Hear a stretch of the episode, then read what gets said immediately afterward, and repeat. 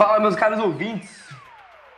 Hoje, quarta-feira, mais um podcast para vocês. E hoje iremos debater sobre um filme de 1982 chamado Blade Runner Caçador de Androides.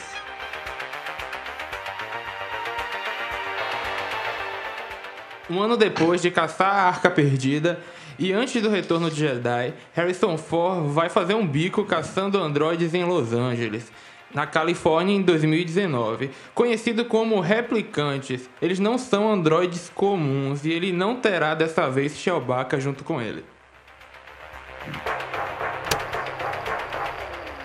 Eu acho que, eu acho que Bruno poderia é, falar melhor esse início, assim, né, Bruno? Vai lá. Acho que nesse podcast eu vou ser odiado por muitos e amado por poucos. É um filme. É que é a vida, né? Muito bom, muito bom, eu gostei. É um filme muito bom. Porém, tem coisas desnecessárias nesse filme, cenas desnecessárias. É um filme que a direção de fotografia é maravilhosa. As trilhas sonoras perfeitas, porém a história não está no mesmo nível disso que eu acabei de citar anteriormente, né? Eu queria que meu, meu amigo John falasse um pouco sobre a perspectiva dele, porque eu acho que a gente vai debater um pouquinho hoje. É, é, na verdade, assim, é, de modo eu, eu acho que estão do mesmo nível. Acontece que a, a narrativa, eu acho que ela demora mais para se desdobrar. Na verdade, eu acho que ela só se apresenta de verdade como resultado final no, no último ato, né, no fim real do filme, que você, que a gente passa a entender é, qual, onde é que o autor do filme, o pessoal da direção, o pessoal do filme, né, o diretor, enfim, que chegar, né? E eu concordo, o filme ele é muito bonito, eu queria destacar isso logo a princípio. É um filme muito bonito, ele é esteticamente muito bem feito, a direção de fotografia é muito bem feita. Não parece ser um filme feito em 1982, saca? Parece ser um filme mais recente. Ele, inclusive, ele bate em muitos filmes feitos décadas depois, tá ligado? Visualmente toda a questão de construção de mundo dele é muito bem feito. Você percebe que a cidade nas cenas onde o Rick Deckard ele anda pela cidade e tal, ele vai em busca de pistas e outras coisas, você percebe que é, um, é muito fluido, né? Você entende a cidade, né? Então é uma construção de cenário, né? A parte de cenografia e a parte de fotografia é muito bem trabalhada. Eu acho que o, esse filme, ele ser. O fato dele ser lento, da narrativa dele ser arrastada em muitas partes dele, é porque isso é um reflexo da época que ele foi feito. Nós temos que lembrar que ele é um filme de 1982. Então, é, os atributos visuais e sonoros desse filme, para a época, era algo sensacional. Ele, ele marcou o início de, um, de uma leva de filmes do gênero cyberpunk, né? É, que, é, que influenciou vários filmes até hoje. Então, tudo de, de problema que a gente é, vê nesse problema como narrativa, claro que tem que todo filme tem seus defeitos e a gente vai comentar é, nesse podcast, então continue ouvindo mas é um reflexo da época. E, alguns clichês que, que existem nesse filme, nós já estamos muito acostumados hoje em dia, porque a gente já viu é, isso ser replicado, replicante, piada, é, é, muito hoje em dia, entendeu? Então, o gênero desse filme é uma distopia neo-noir futurista. Que, sim, sim. Né? Distopia é uma utopia, né? Utopia é tipo. Hum, como é que eu posso explicar utopia? Utopia é algo que não existe, que é moldado como algo perfeito, e distopia é justamente o contrário disso. Neo-noir é justamente esse, esse gênero de, de investigação policial e futurista futuro. Inclusive, o filme se passa em 2019, né? E é um filme de 82, galera. Sim, sim, gostei, gostei desse ponto que você falou agora, né? que o filme ele baseia com um filme futurista, né? Dizendo que seria 2019 e estamos em 2020, que não é aquilo que eles dizem, né? Sim. Na verdade, Então, talvez, talvez sim, talvez não, porque lembrando que o, o planeta, né? Seria, eu creio que seja o planeta Terra original. Ele tá meio que abandonado, dizimado. Você não vê, você não vê verde no, naquela ambientação. Os animais são todos, é, ma- em grande maioria, são artificiais, né? Como o filme ele mostra isso. Então seria talvez um reflexo de nosso como estamos caminhando, né? Os animais sendo extintos, é, cada vez mais é, destruindo o meio ambiente. Tudo artificial, né? Uma sociedade muito artificial. Sim, sim. Então, as pessoas também, né? Tipo, os replicantes, como o filme ele demonstra. Sim, sim, sim. Então, É. talvez seja um futuro, né? Seja assim, um pensamento do futuro, como o futuro seria, não só em relação à tecnologia, mas em um meio social. Sim, por isso que é uma distopia. É, sim, mas como já falamos do, do filme, né? O que achamos, é, fotografia, narrativa. Acho que a gente deve Eu acho- falar agora do eu a- filme em geral. Eu né? acho legal, eu acho legal falar da ambientação, Enzo. Tipo, como o John falou do que se passa em Los Angeles, né? Mas a gente, inclusive, foi uma coisa que eu, que eu fui perceber depois, quando eu fui pesquisar mais sobre esse filme. Eu achei que o filme se passava em Tóquio, porque tem muito traço de cultura é, asiática ali, tem é, telões em, em japonês, tem é, quando o Deckard ele vai ele aparece pela primeira vez, né? Ele vai comer e parece que ele tá indo comer no restaurante japonês, parece que ele pede um yakisoba ou alguma coisa assim. Então Ah, eu achei que era em Tóquio. Eu acho isso interessante porque, na verdade, nós pensamos no futuro como um futuro em que as cidades realmente vão ser iguais, né? Tem uma discussão sobre isso porque a gente caminha para uma, uma, uma globalização, uma conexão cultural aí que se que abrange tudo, né? Inclu- inclusive arquitetonicamente, culturalmente e tal. Então essa parada da globalização, eu acho, né, na minha mente, o, o cara quando fez o, o, o diretor junto com a equipe dele, ele pensou numa cidade dessa, entendeu? A cidade do futuro é uma cidade que na verdade não tem característica própria, tipo da sua raiz cultural. Ela é uma mistura de tudo, né?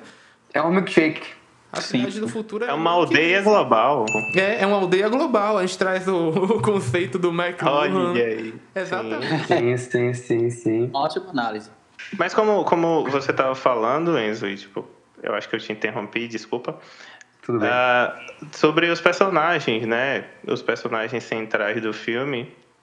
sim, que sim. é o Deckard, né? Rick Deckard, a Rachel, o cientista que criou os replicantes, que é o Tyrell, e os próprios replicantes. Tem mais alguém relevante? Tem o carinha Sim. lá que faz. Tem que o faz... JF Se- Se- Sebastian. Isso.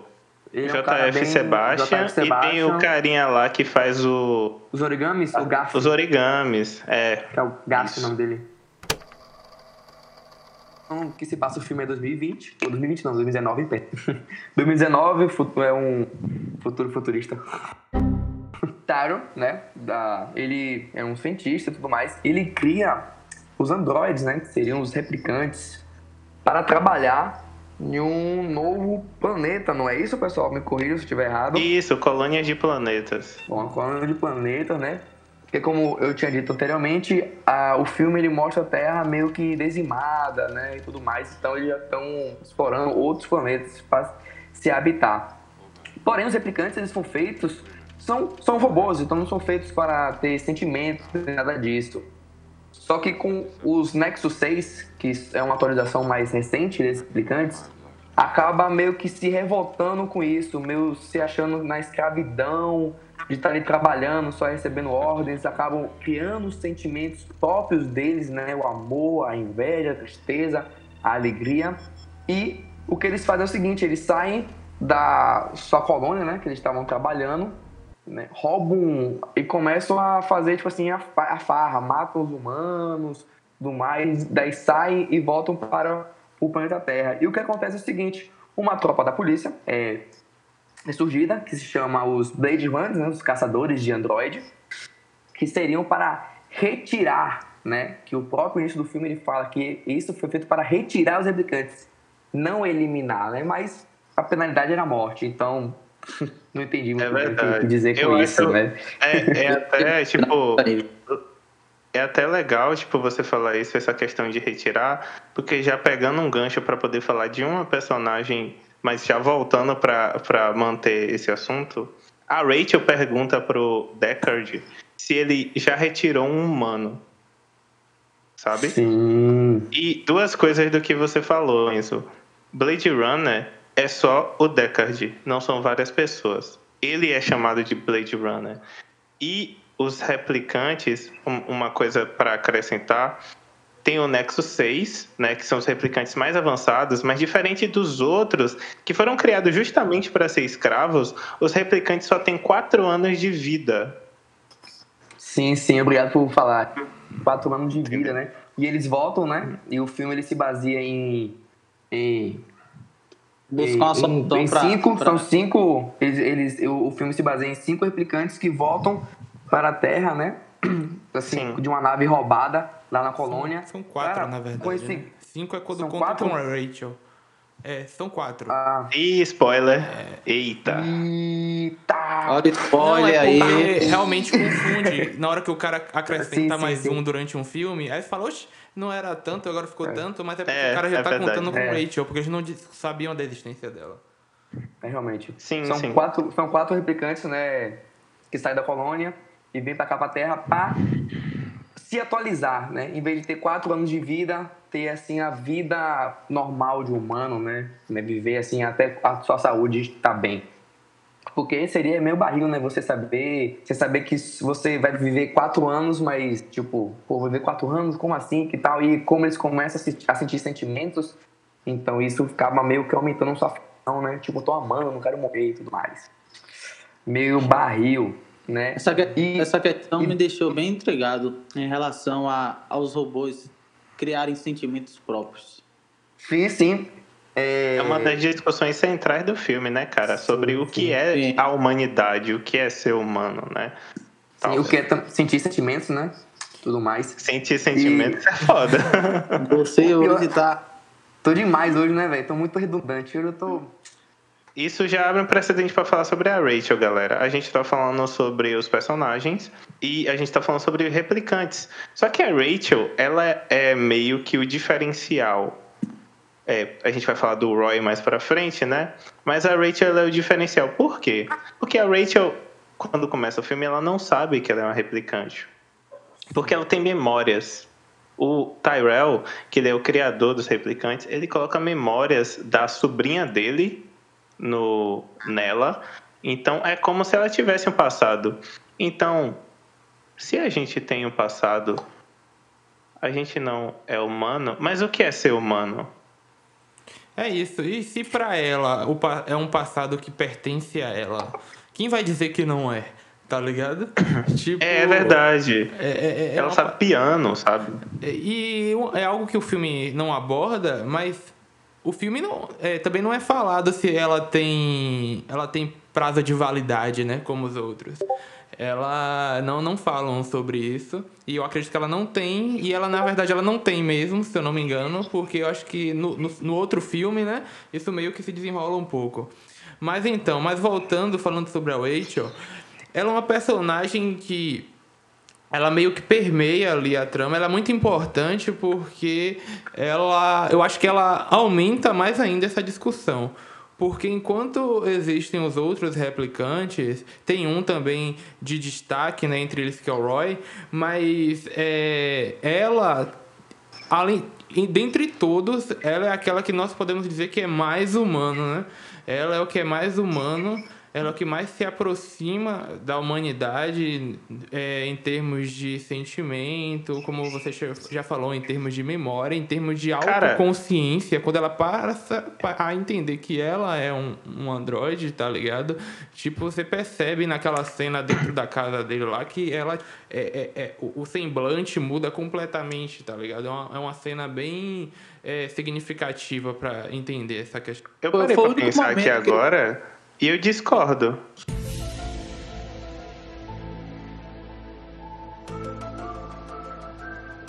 Sobre. eu discordo sobre isso que você falou, cara. Sobre Porque Luke, assim, vamos parar pra pensar. É, o Roy, ele é pintado como o vilão da trama, né? Ele é o líder dos replicantes que fugiram do Nexus 6. É, só que, isso já, já entrando um pouco pra falar sobre ele. Quando ele aparece, cara, ele tem uma presença tão absurda que você sente as intenções dele. Quando vai acontecer alguma coisa ruim, você, hum, esse cara vai fazer alguma merda, vai dar merda. É, ele, ele, ele mostra os sentimentos dele. Em outras passagens do filme, que a gente vai comentar mais pra frente, é, ele faz questão de exprimir, é, de mostrar os sentimentos dele. Só que a Rachel, ela é sempre indiferente, digamos assim. Porque quando o Deckard encontra ela, ela é toda tipo. Ela, ela vem como se ela fosse um robô, sabe? Sabe o C3PO chegando? Hum, em que posso ajudar? Sabe? Tipo, é, me, é, é, me, é, me, é, é sério. Eu sou o robô de relações humanas. É, siga-me, sabe? É tipo isso. E aí, é. Tanto que depois, quando o relacionamento dela com o Deckard vai, vai se intensificando, ela não sabe como interagir com uma pessoa. Ela não sabe como, sabe, sentimento. Ele, ele tem que falar para ela o que ela vai dizer. a cena do É. romance é bizarra. Ela quer ele. Só que aí, tipo, ele tem que falar. é, diga que, que você me quer, sabe? Tipo, diga pra eu tocar em você, sabe? Porque, tipo, Beijo. elas, ela não sabe expressar, sabe? Ô Douglas, é, Agora, tipo, fica um questionamento. Isso se deve a ela ter descoberto que era uma replicante ou ela já era assim mesmo? Pra mim, na verdade, isso surge de um histórico. É, eu tava pensando, você falando isso, é, me veio o seguinte, porque, ó, a gente tem um, uma, uma- um Android que foi criada com, com um coroa lá e que ninguém sabia da existência. Até, até ele chegar, entendeu? É, e, e, tipo, nós temos um Android que. Ou Android não, né? Um replicante fala assim, é Android replicante, enfim, mas vou falar replicante, que é o termo que usam Replicante filme. fica melhor. É, tipo, nós temos um replicante que era de guerra, né? Ele era um militar. Inclusive, ele fala que ele viu muitas coisas, tá ligado? Ele fez coisas que ele não queria, ele fala isso durante o filme. Então, apesar de ele ter três anos de vida, eu acho que ele viveu e vivenciou e, e- e trouxe um aprendizado como humano, entre aspas, muito maior do que o que ela trouxe ao longo da vida dela, entende? Então, ela não, ela não tinha com quem se relacionar antes de conhecer é, é, o. O tio- Deca. Deca, Tá ligado? Ela não tinha com quem se relacionar, ela não tinha aquele contato mais humano. Então, eu acho que surge disso. É como se fosse, sei lá, uma criança de vinte e tantos anos, entende? Eu, eu, eu em, em alguns pontos eu concordo com o John. Tipo assim, por, por ela não ter o, o. Como o John falou, o convívio, né? O convívio assim tão. com todos os humanos, né? Era só ali com o Tile e talvez algumas pessoas da empresa ali que ficavam no andar, mas bem, bem pouco, né? E já o, o Roy, né? E, pô, o cara era militar e tudo mais. Então, pô, já viu de tudo, né? Já viu que assim, já teve que matar, já, já viu gente morrendo, deve ter visto muita coisa. Então, isso acaba que, tipo assim, ele tinha mais experiência é, do que a, a Rachel, né? Que tanto R de nome esse, filme tem. a Rachel. E aí. E é isso, eu con- concordo com, com, com o John, porque se ela não tem um convívio, só tem ali a, a- as memórias da sobrinha que tinha seis anos do, do Tyro, né? Só tem a lembrança de seis anos, depois ela vai, é, acho que preenchendo, né? Conforme os anos que ela vai passando. É meio, tipo assim, é meio um vazio, sabe? É meio você... Você tá, ela Mas tá você- ali, tá ligado? Mas você não acha que essa carga emocional da sobrinha não. É porque, na verdade, ela, era, ela é um grande ponto de interrogação. Mas eu acredito que as lembranças da sobrinha do, do cientista lá traz, deveria trazer uma carga emocional bem maior. Independente de, de idade ou não. É, é, são experiências humanas. Mas, é, se você pensar, Bruno, a sobrinha dele tinha 6 anos, né? E a Rachel já tá com o corpo ali, vamos de mais ou menos uns Mas- 25 mas é anos, nesse- por aí. E mas ela é nesse lá. período, mas é nesse período da idade que as crianças estão em processo de conhecer o mundo, então é tudo mais sensível. Então a sensibilidade dela na, na, nessa, nesse contexto estaria bem maior. Então é, tra, é, iria trazer uma carga emocional bem maior. Mas, tipo assim, pô, é tipo assim, até. Beleza, tudo bem, é, tem, você tem razão. Mas isso acontece quando é um humano de verdade. Quando ele vai, ele vai ali, como você tem só uma memória de 6 anos de idade, e depois você é um, um, robô que só tá ali vivendo e tudo mais, que ninguém sabe se tem prazo de validade ou não. Então, ela pode ser um robô criada, sei lá, em 2018, né? E tá com as memórias da, da, da sobrinha do, do Tyron, tá ligado? Ela não pode ter tido nunca uma vivência realmente do mundo. E eu sou, beleza, eu sou, eu sou um, eu sou um androide, um replicante, assim por dizer, sou um replicante, tô com a memória de, de, de uma menina de 6 anos de idade, começo a me relacionar com um cara que deve ter ali em torno de uns 30 uns 40 anos, tá ligado? Tipo, eu não sei o que eu vou fazer, ligado? Porque eu tenho a memória de uma criança, eu sei o que é brincar, o que é fazer, o que é bater picula, o que é ter sentimento com pessoas próximas de mim. Não o que é beijar Mas, e fazer cara, amor. Mas você tem que, não pode deixar de lado a questão que ela é uma. Mas ela é cachaceira, pô. Ela é, ela é, um, ela é um Android super avançado. A experiência de humano e a inteligência do, do replicante é, uma, é um conjunto que podemos dizer emocional e intelecto. Então, Cara, eu, acredito, eu acredito que o filme poderia explorar mais a questão dela. Eu acho que ficou um, gran, um grande. Eu tenho. Ela, uma, ela abre interrogação. Eu tenho um ponto sobre a Rachel, mas eu vou deixar eu vou prender a sua atenção, você que está me ouvindo, para o final. Porque essa discussão faz parte do final. Então vamos prosseguir. É. É, agora a gente falar sobre o Roy. Becker, da, né, do Roy, sim, isso, sim, boa. eu acho que agora é mais importante falar sobre o Roy, até porque, eu, sinceramente, se vocês quiserem falar sobre os outros replicantes, não tem muito o que falar, não. Não acho que os outros É, não falar. tem. Oi, morreu, é. pau. Só a outra é, fica mais viva, mas tipo, é só pra dizer que viveu mesmo, mas não, não faz nada. Então, e pra Roy, mostrar né? que ela sabe ginástica artística. É. é eu, eu, eu estou revoltado com, com o, que eu, o que eu vi com aquele replicante que. Eu eu não sei oh, se. ela tentou dar uma capoeira e deu errado, man. Não. Agora também tem uma parada que eu, vou, dizer que um talvez faça sentido. Eu vou, eu vou, dar um spoiler aqui. Sim. Você que está ouvindo. Um spoiler. Eu não consigo entrar na minha cabeça com o replicante tá. Ela só tá ali com a função de se defender. E ela tá em, uma, em um combate onde a vida dela, a vida dela tá em risco. Então, ou ela mata ou ela morre. Então ela tá com, com o cara entre as pernas para executar o cara, ela larga para ir para trás para fazer dar uma de Daiane do Santos. Daiane do Santos.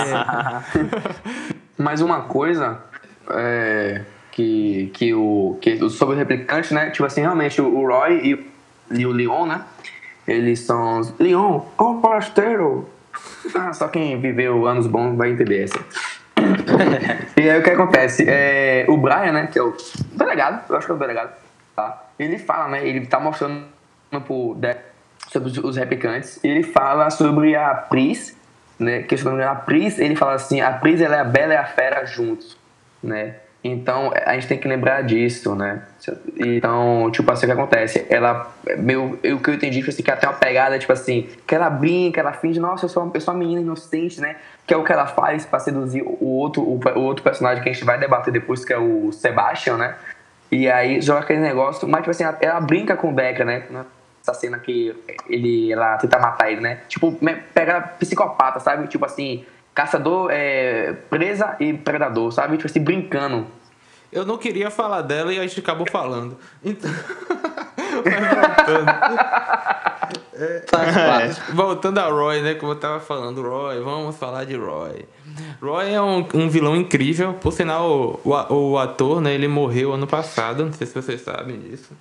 É, Como diz, e aí, eu não sabia, mano. Foi, ele morreu ano passado. É, e aí, o, o, qual Acabou o prazo de validade. É, prazo de validade. Engraçado, Nossa, 2019, né? No ano que se passa. É, nossa! Ele morre! Oh, Caralho! Nossa, mano. Buguei, buguei. Joga, joga, joga, joga agora aquele, aquele meme do Nas. É. Bruno bugou tanto que agora acha o filme bom. O meme do quê, rapaz? Do, do Nazaré. Não. Tipo, ah. ela calculando. Não, mas, Mas eu não achava o filme ruim. Achou assim, você falou que o filme era uma merda. Não, eu não falei que o Nos filme bastidores. era uma merda. Eu Debate, falei debate que depois. O filme. Tá bom. A capa, do, a capa do, do podcast vai ser o print de você falando que o filme é uma merda. É mesmo. Pode fazer isso. Mas beleza, Roy. Roy, vamos falar de Roy. Roy, ele é o líder dos replicantes. é, e ele é o mais desenvolvido, né? Logo no início, quando é passada a missão, é, o, o capitão, né? Ele fala que Roy é o mais desenvolvido e, tipo, é o líder deles. Provavelmente é o líder deles. É, e aí nós vamos vendo, com o decorrer do filme, as ações de Roy, né? Que são ações extremamente bem pensadas. Ele, ele, ele organiza, ele faz com que é, é, é, os replicantes se inf- infiltrem em determinados lugares, né? Para obter informações e tal. Então ele consegue articular tudo muito bem feito. E para alcançar o objetivo que é não morrer. E isso é algo muito interessante do filme, porque de todos os pontos que ele toca, é, tem um lance da sobrevivência. É algo que eu também ia falar quando é, foi falado da Rachel, é sobre a, a- eles possuírem essa necessidade de sobrevivência. E enquanto a Rachel ela também não possui. É, ele, enquanto se autodescobriu e sabia que ia morrer, tá ligado? É, tipo, buscou todas as formas de viver e é algo, isso é algo muito humano, né? Você, pô, tipo, ninguém quer morrer, tá É ligado? verdade. ninguém quer. Eu achei, eu Interestelar achei, mostra isso. Mesmo você não eu, achei a, gostando, eu, eu achei a atuação dele, na minha visão, não me odeio. Melhor do que a a de atuação- Harrison Ford, eu achei também. Melhor, bem melhor, bem melhor. Pode Ah, falar, mano, com acho. certeza. A carga dramática, tipo, mesmo ele sendo frio e calculista do jeito que ele é, né? É ele que mostra a mim a dualidade, A entendeu? cena dele Não. com o criador é perfeita. Sim, sim. Sim, sim. Sim. É, aí também ele mostra tudo, né, velho? Tipo assim, ele mostra os sentimentos de modo geral, né? Ele mostra a tristeza, mostra o amor, ele mostra, tipo assim, o desespero, né? Tipo assim, de viver. Tipo, eu quero viver. E outra coisa. A culpa É, lem- também. lembrando, sim, sim, a culpa. E lembrando que ele tá morrendo. Né? Logo como tá mostrando os, os replicantes, lembra que tem a cena da mão, né? Que depois a gente. Eu, eu acho que na própria cena já mostra que é a mão do Roy. Então, assim, ele já tá no seu prazo de validade, assim, esgotando. Tipo assim, eu tenho que achar logo, é, sei lá, a fonte da juventude, assim por dizer, pra eu viver mais. Eu tô morrendo. É, então Sim. vamos, vamos, vamos falar dele, né? É, J.F. Sebastian, né, no filme, ele, ele é o, ele é o cria- ele, tipo assim, ele que produz, né? Ele faz, acho que ele faz o Ele é design. engenheiro do- genético. Ele- engenheiro genético, isso. Isso. Engenheiro genético dos replicantes, né? E o que acontece? Como os replicantes estão em busca das, dos, das, das fontes da juventude, assim por dizer, ele começa a pegar né, informações de como conseguir isso e vai atrás de funcionários que trabalham na empresa e encontra o JF Sebastian. E o que acontece? O JF Sebastian, ele, ele, ele mora num prédio gigante, sozinho, solitário. Ele, como engenheiro, engenheiro químico, engenheiro genético, ele faz robozinhos. E ele tem uma, uma parte que me deixou bem interessante sobre ele, é que é, acho que a Pris, né, que seria a da Santos, bom tá dizendo, ela, ela, ela, ela meio que fala, né, que tipo assim, ah, por que você não tá na, na Terra Dourada? Que seria a Terra Nova, né, tipo, onde estavam colonizando, como eu disse no início do podcast, o mundo tá meio que dizimado. E ele fala, né, que tipo assim, eu tenho um problema nas, eu tenho um problema que minhas glândulas é, são aceleradas, uma parada assim, tipo, uma parada Ele assim. envelhece Então, ele- mais rápido. envelhece mais rápido. É, é porque tem 25, né? Ele fala, né? Isso. Parece Ele que tem tem a 25 idade de tem- John. É, 34. É. John, John é ancião, velho. E aí é isso, velho. Então dá ideia também de filmes que. Filmes. É, assim, pô, eu esqueci, mas tem vários filmes falando sobre isso, né? De pessoas doentes poderem ir pra, pra botar lugar, ser meio que isoladas do mundo. E o que é- meio que também mostra isso, né? Tipo assim, é todo mundo que tá ali na Terra, né? Nesse planeta. e tal, também tá doente? Ou é só o, o JF Sebastian? Será que ninguém tá indo pra Terra Dourada porque está doente? Porque não pode passar no, no exame médico? É um modelo de sociedade, é, né, é mano? pobre é doente. e- Quem ficou? É, É vi- visando a. aí, milionário, É. tipo Tyrell. Eu acho que é. Então é Ela a questão da, porque- de, de como é enxergada a sociedade, né, cara? O padrão e tudo mais. Você, Sim. quando você tem algum tipo de doença, você é visto como debilitado, né? Infelizmente. Uhum. E, e, tipo assim, o filme ele mostra isso, tanto é, nessa, na, na parte, né, tipo assim, em modo geral, a cidade, e também nas cores, né? Você observar as cores dos filmes, sempre que uma, mostra a cidade, é sempre uma cor fria, uma cor escura, né? Mas quando você entra, por exemplo, na empresa Tyrell, né? Que tá numa- naquela, naquela boate onde o Deck toma umas duas pingas lá, um, de um 51 com caju É e sal. verdade.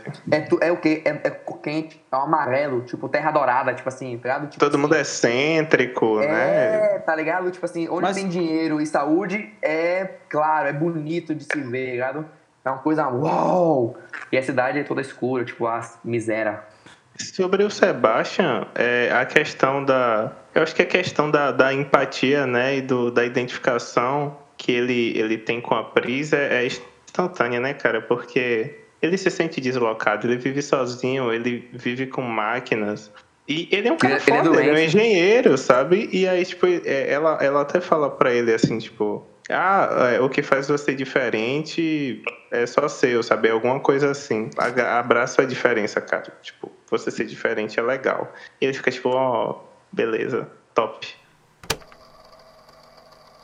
Eu Rick tenho Decker- pra destacar sobre ele. Falei, falei, vai. É, eu tenho algo Ele é cachaceiro. sobre ele. Não, é. Ele toma umas, mas também eu, eu gosto, uma parada que eu gosto dele, que eu- ele não é aquele policial, investigador, tipo apelão, tá ligado? Dos filmes que a gente vê. Que a gente vê os caras apelão, os caras que pula e atira, pá, os caras que sabem lutar, não sei o que, não sei o que. Ele é um investigador que ruim pra caramba, a verdade é. Não sei como disseram que ele é bom de achar a galera.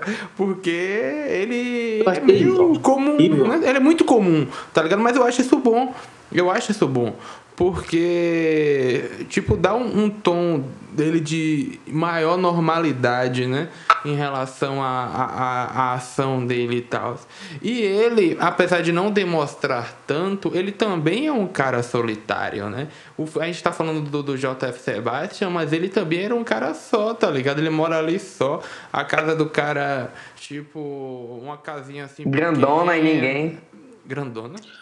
Você, se a gente Eu acho a parar casa dele grande, velho. Eu, tipo assim, eu achei a casa dele grande porque não é uma casa apertada, tá ligado? Tipo, tem Ah, uma sala sim. grande, tem um piano, tá ligado? Ah, sim. Pô, um é. piano. É verdade. Não, realmente. Entendeu? Nossa, então, É. ele, ser ele que mora esteja bem, ele mora bem.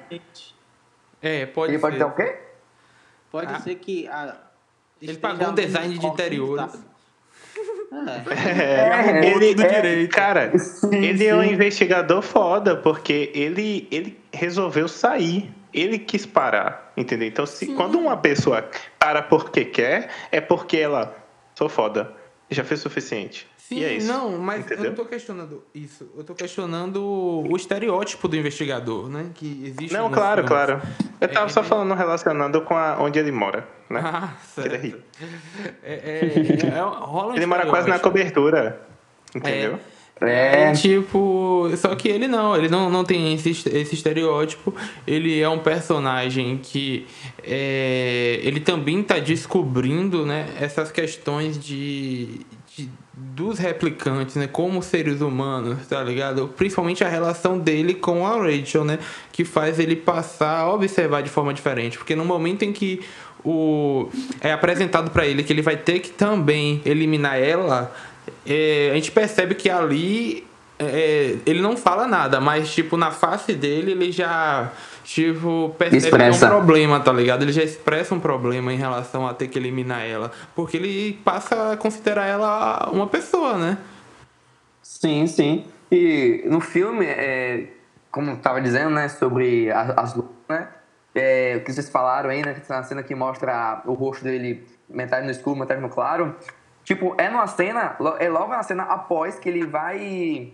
Ele, pega um, ele vai pegar um copo pra beber com a Rachel, né? E a Rachel sai, tipo, larga ele sozinho, e a luz apaga, fica tipo assim, meu, pô, eu sou, eu, sou isolado, tá ligado? Como, tipo assim, como a metade dele tivesse indo embora, tá ligado? Meu, Cara, é isso. Mas, Eu na verdade, eu acho que todo mundo ali vive numa, numa certa solidão, viu? É, É, é, um mundo solitário, é cara. verdade. a tecnologia afasta as pessoas. É um mundo solitário. Cada um vive no seu canto. Todos vivem É, só. Problemas, entendeu?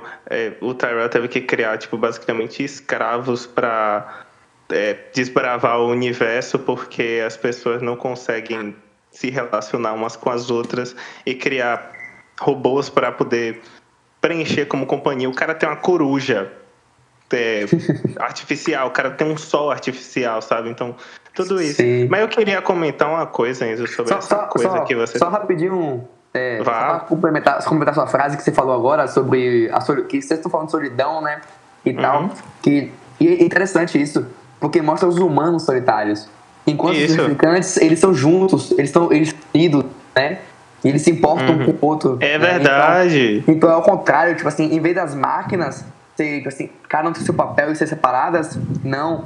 Na verdade, os humanos, cada um tem seu papel e é todo mundo separado, tá ligado? Só procura quando precisa, e o resto dane-se, tá ligado? Os, E eles os não, são replicantes juntos. sentem as mortes uns dos outros, cara. Sim. O Roy fica triste. Então podemos analisar na perspectiva que os papéis estavam se invertendo. Isso, Os cara. É, ó, humanos estavam deixando de ser humanos e estando, e sendo mais artificiais. isso. E os Sim. replicantes estavam é, assumindo as- os aspectos humanos. Eu queria pontuar que o Deckard, ele é ele é a, a chave desse filme. Por que eu vou falar isso? O o filme todo é criado sobre a perspectiva dele, basicamente, né? E do e do é dele. Só que o Deckard, ele eu não sei se vocês pararam para pensar nisso. Todos os personagens replicantes, quando aparece é, é, refletido, né? Os olhos que é, tem, os olhos são muito importantes nesse filme. Eles têm é, um brilho nos olhos, entendeu? E o, assim como a Rachel, ela é questionada se sobre as memórias dela, porque o Deckard até já sabia. Ele também é por ela. Então, é, eu queria revelar para vocês, caros amigos, e para vocês que estão ouvindo e já assistiram esse filme ou não, que o Deckard é um replicante. Tá? É, Ele é um replicante. é, eu não queria falar isso logo, não. Eu, vou, eu, eu tô falando isso pra manter a curiosidade, o marketing, o business. Aí você coloca aquele autotune você botou no seu. É, Mas ele é um replicante, cara, porque tem uma cena que mostra é, que ele tá junto com ela e mostra o reflexo também. E ele é uma pessoa que ele é muito apegada com o passado dele. Ele toda hora fica olhando as fotos dele também. E ele é um replicante. Ele é os dois mundos. Ele achou que ele era. Só que, assim como a Rachel, o Deckard, ele é um tipo diferente de replicante. Então, eu vou deixar para comentar isso mais pro final. Então acompanhe. Eu mesmo não sabia disso aí, não. Isso aí pra mim é surpresa. E você falou das fotos. é, as fotos não eram deles ou eram do Leon? Porque ele pega na gaveta do Leon. Não, duas fotos. Tem as fotos que ele pega na gaveta do Leon e tem fotos, tipo, dele mesmo, sabe? Tipo, fotos do Ah. passado dele que ele ficou olhando. Compreendi, compreendi, né? Mas fala Então- do Tyrell. Do Tyrell, vamos falar do Tyrell, Tyrell, Tyrell, né? Tyrell, fundo de garrafa. Tyrell, Tyrell é. O que acontece? Ele é um cara solitário, velho. Na última cena mostra isso. Também na, no início, quando o Deck vai fazer entrevista, mostra que só tem. Ele tem uma coruja, tem a Rachel e só, nada, não tem. Não mostra E um o sol. Tyrell. E o, e o sol, ele tem um sol artificial, tá ligado? E um, um, uma névoa lá, que sei lá, como parte do negócio, lá do, que eu achei lindo. Cara, ele é tão solitário que ele joga xadrez EAD. Tá ligado? Sim, mano, A é. distância. Vem cá, Cara, eu fiquei conversar. com a impressão, só tipo levantando o questionamento, se foi só eu que fiquei com essa impressão ou vocês também tiveram. Naquele momento que o, que o Sebastian ele ganha do, do Tyrell e ele fala a posição das peças, né, para ganhar. Foi o Roy que falou pra ele, porque eu fiquei com essa impressão Foi o muito Roy, que ele foi o Roy. Foi o Roy. Que falou. Foi, não foi? Aí ele só ganhou por causa Isso. do Roy, o Roy superando o criador, sabe? Tipo, nossa, isso é muito. Sim, sim, sim. Pô. Acho, que- acho clichê. Mas É, é, clichê pra assim- 1982. É, mano, Boa. A gente, tá É, ligado? É é, é clichê pra o que a gente viu É. depois. Ó, tanto é que, É, tipo, não tem filme de. O, é o primeiro filme de, de, de- de- É. com essa temática foi Runner. reconheço, reconheço, reconheço. Agora eu reconheço, agora eu reconheço. Meu Deus, Bruno falando que tá errado. Meu Deus, nossa. A quarentena vai acabar amanhã, É galera. porque eu não tinha perspectiva, agora eu reconheço. Não, pô, mas o o que Enzo quis dizer foi a questão do, do, do encontro do Roy com o Tyrell, né? Do, o embate do criador e da criação. Nothing the god of biomechanics wouldn't let you in heaven.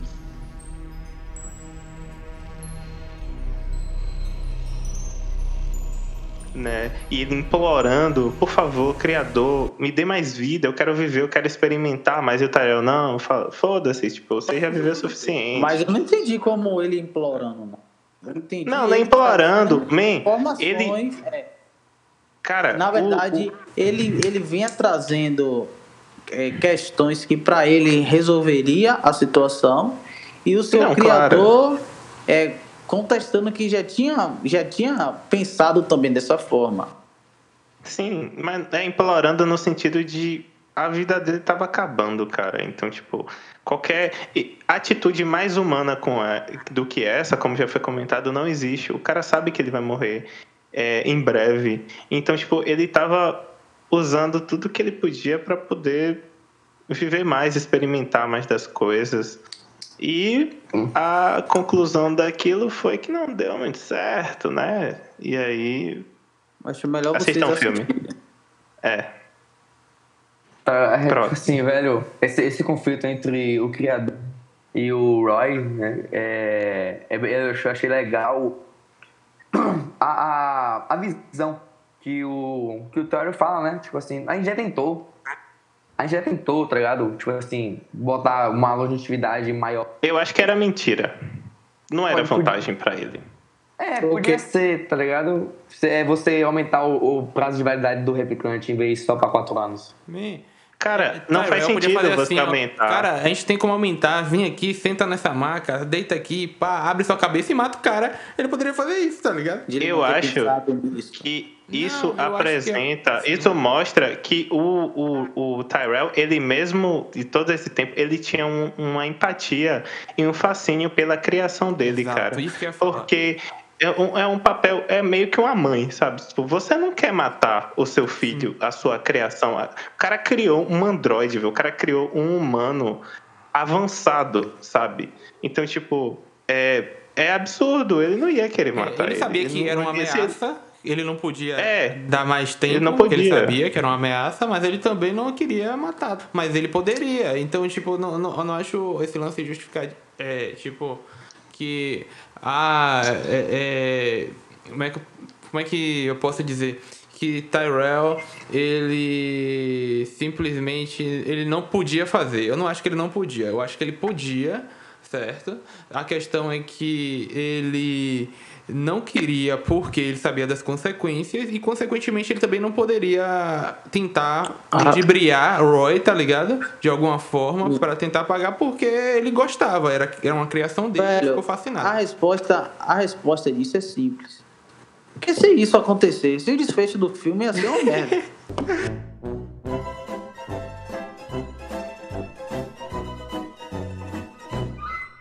Não, velho. Não, claro. Mano, Mas eu acho Eu acho assim, que ele- quem, quem garante é que o Roy... tá? É, faz sentido. Quem garante que o Roy não ia matar o Tyrell, mesmo depois dele ter mais vida, sabe?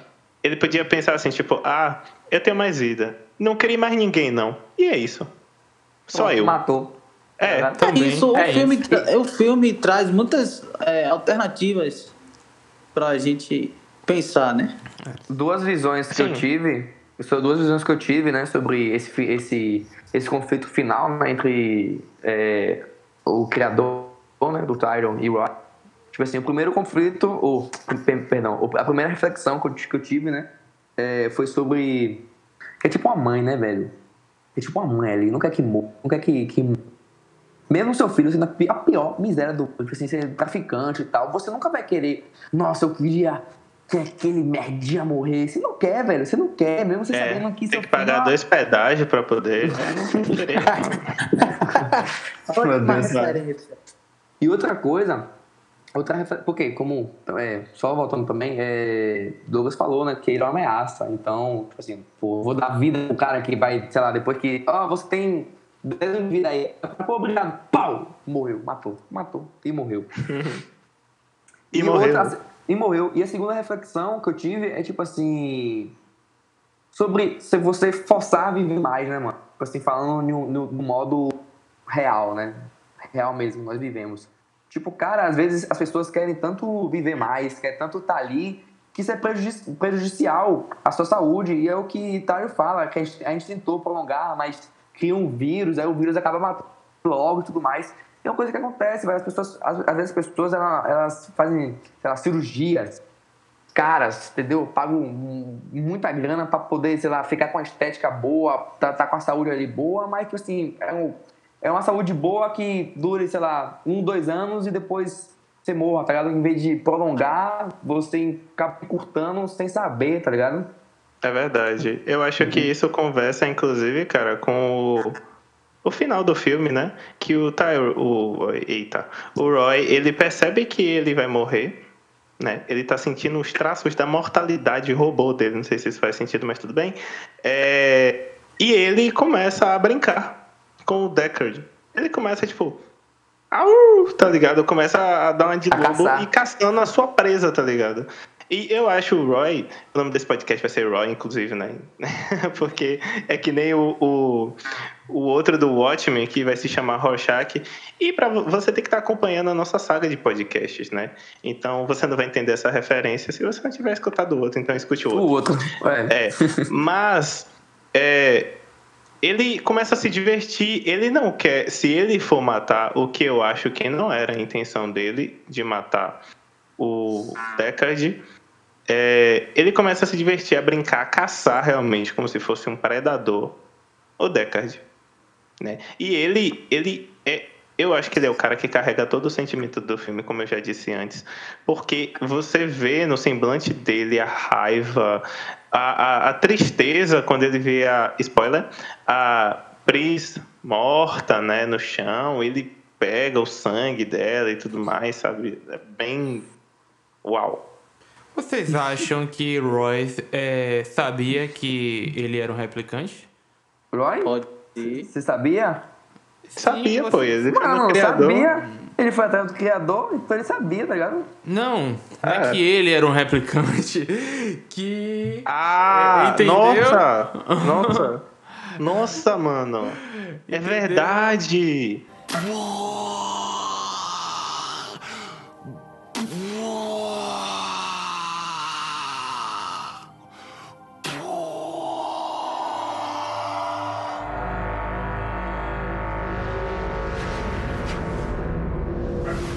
pode Cara. justificar. João trazendo sempre as melhores.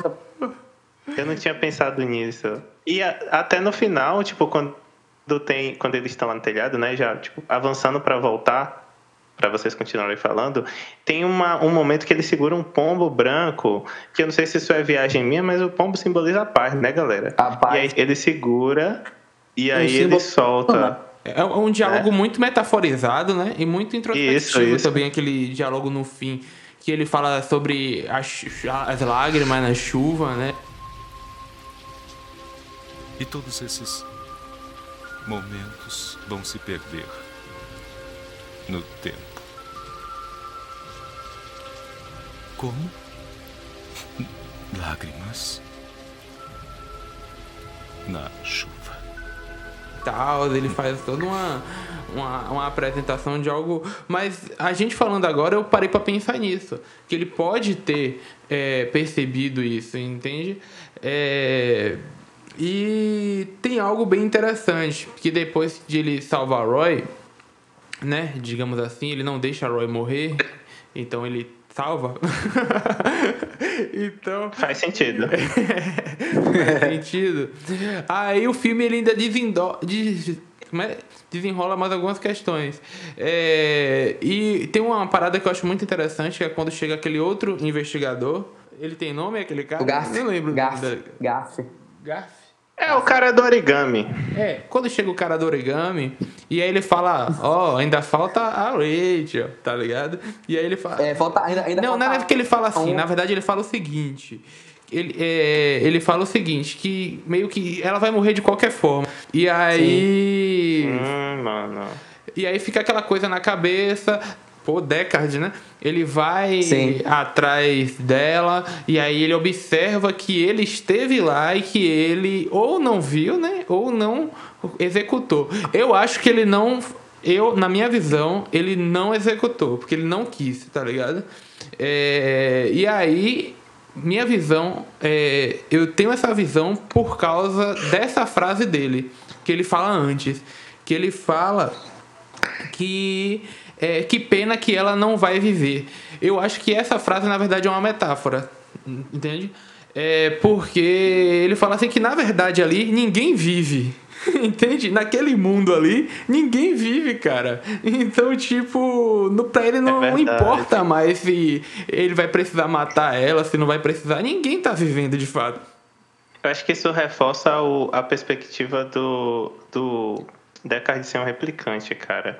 Porque no final, né, do filme, final, final mesmo, quando ele e a Rachel estão indo embora, ele vê um origami na porta da casa dele. Então é como se o, o cara do origami estivesse observando eles e deixasse eles irem embora mesmo. Mesmo ele podendo fazer alguma coisa, sabe? Pode Eu ser. queria, eu, queria, eu queria entrar no ponto do, do Deckard de ser um replicante, porque, já que a gente está no final, né? Isso é um, foi um assunto comentado durante muito tempo, galera. Sim, muito sim. tempo mesmo. Isso, isso já, já saindo do final, galera, e já entrando um pouco nas curiosidades. A Rachel é, e, o, e, o, e o Deckard, eles são de uma geração diferente de replicantes.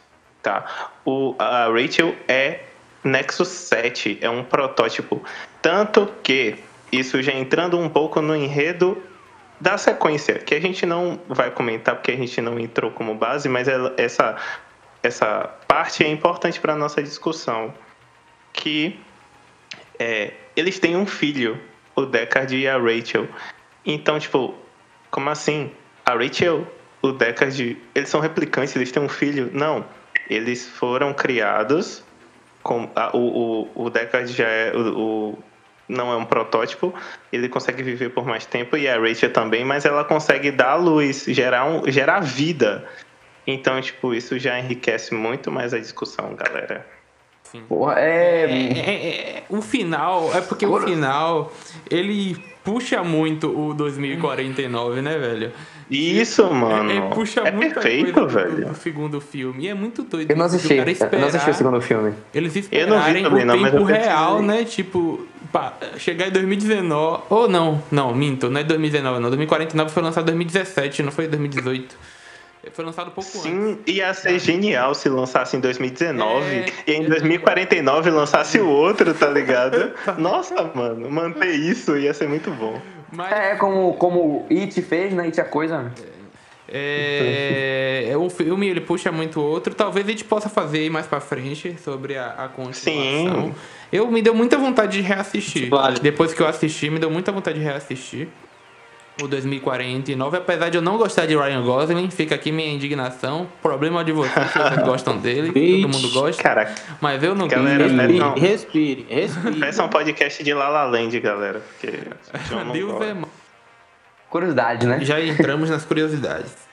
Enzo, fala alguma curiosidade aí. Vou falar.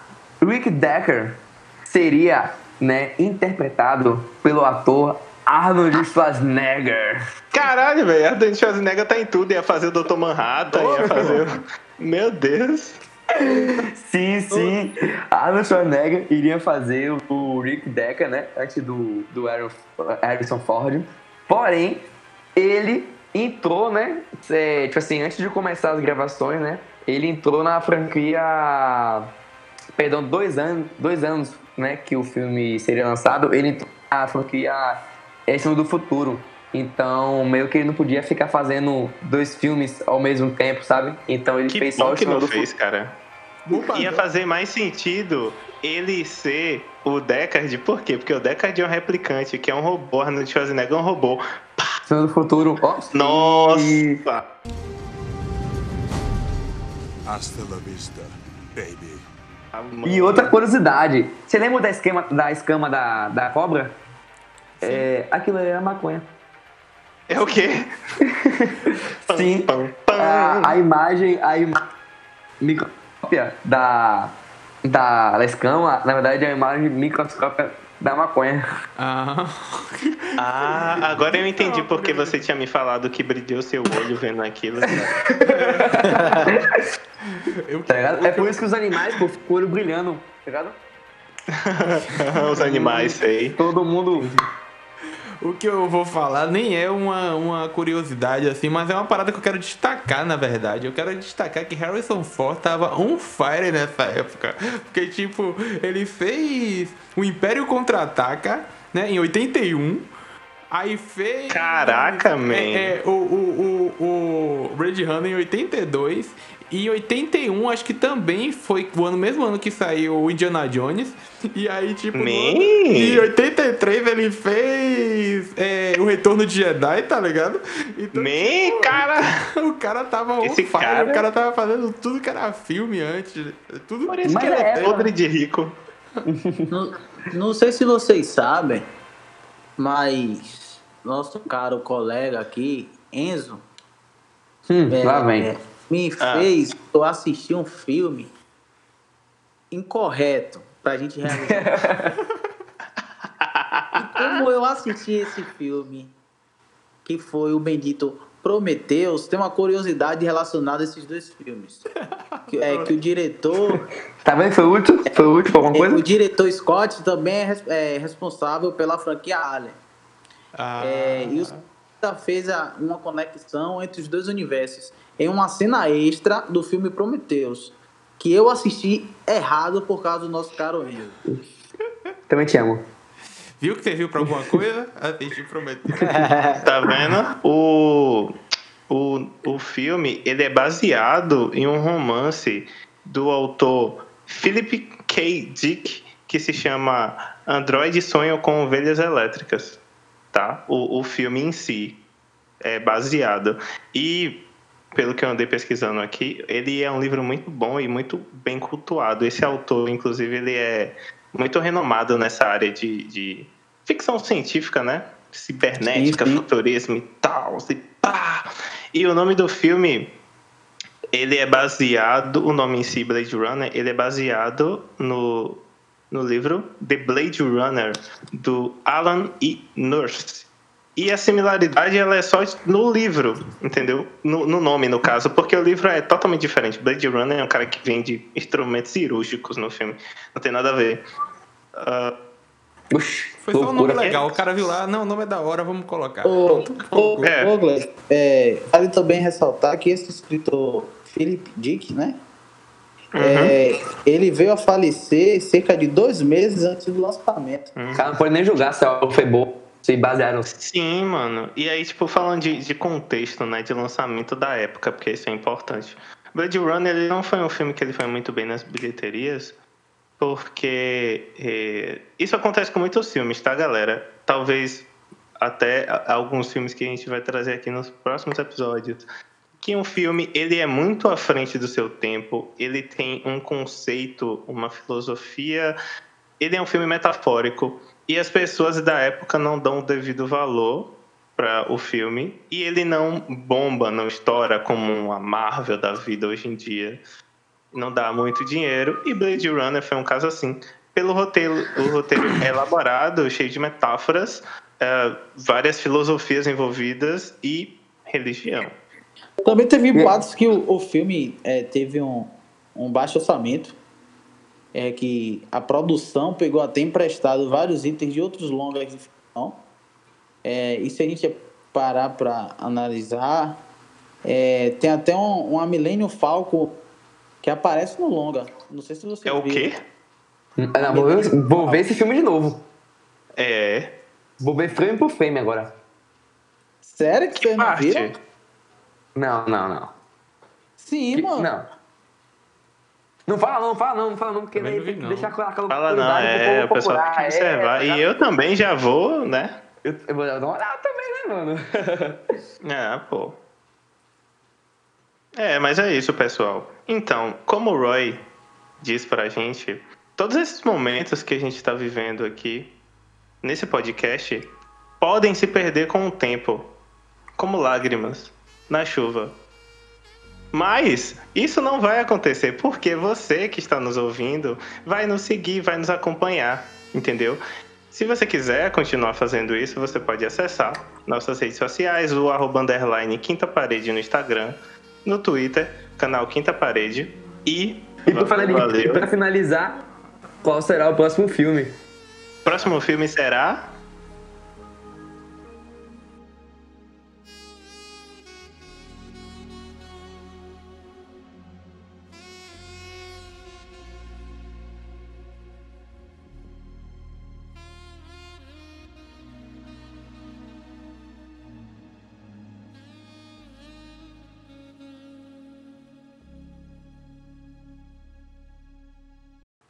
Que me empolgou, foi a partir da cena é, do, do sacaninha do cara lá com o criador.